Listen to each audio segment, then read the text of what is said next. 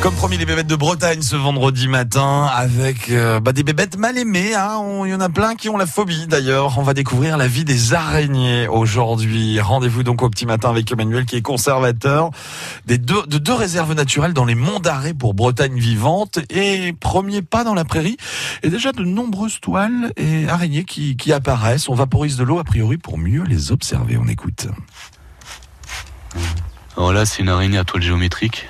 Donc euh, tu vois qu'il y a donc euh, les rayons, les différents moyens autour. Et en fait, euh, grâce au nombre de rayons, si je les comptais là, je pourrais savoir à peu près quel type d'espèce c'est. Bon là, on n'a pas vraiment à s'embêter parce que on va la voir. C'est une tétraniate étirée, c'est-à-dire euh, une araignée qui a le corps très très étiré. hein, tu vois, c'est beaucoup plus long que large. Et là, donc, c'est une femelle parce que, bah, de toute façon, à cette période, il reste essentiellement que des femelles. Qu'est-ce qu'ils sont devenus? Les mâles, mâles bah, ils se sont fait bouffer. Voilà.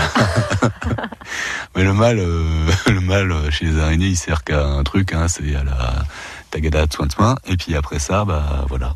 Mais bah voilà quoi, la femelle a besoin de manger pour euh, mûrir euh, ses œufs, etc. Et bah il y a une proie qui est juste à côté. En fait, les araignées sont des super prédateurs.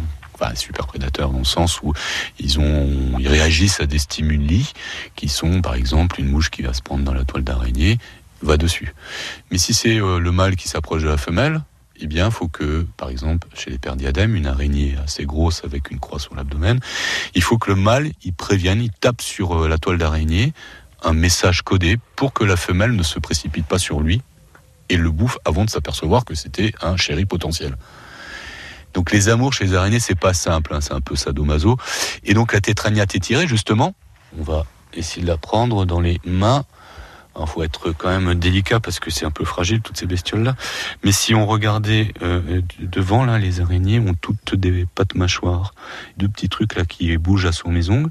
Et il y a aussi des mâchoires, donc les chélicères avec lesquels les araignées vont boire parce que les araignées ne mâchent pas, peuvent pas mâcher, ça ne croque pas.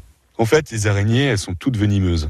Quand elles chopent une proie, elles vont la mordre pour la tuer, mais aussi pour digérer sa viande, hein, pour transformer le bon steak de mouche en viande ox.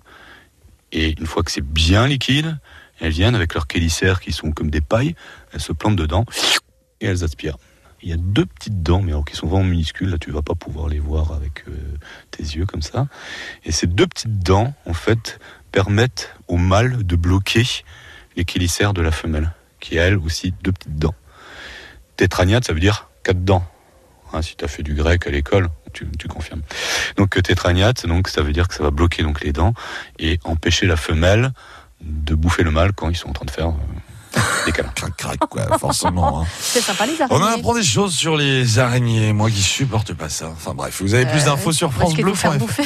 Ah mais je, oh, ça- j'aime pas. Euh, 6h14, vous avez plus. vous. Comment? Non, non, arrêtez, avec, arrêtez vos conneries, ah, vos bêtises, pardon. Ah, il est- ouais, c'est voilà. Voilà. Euh, les bébêtes de Bretagne à retrouver sur francebleu.fr.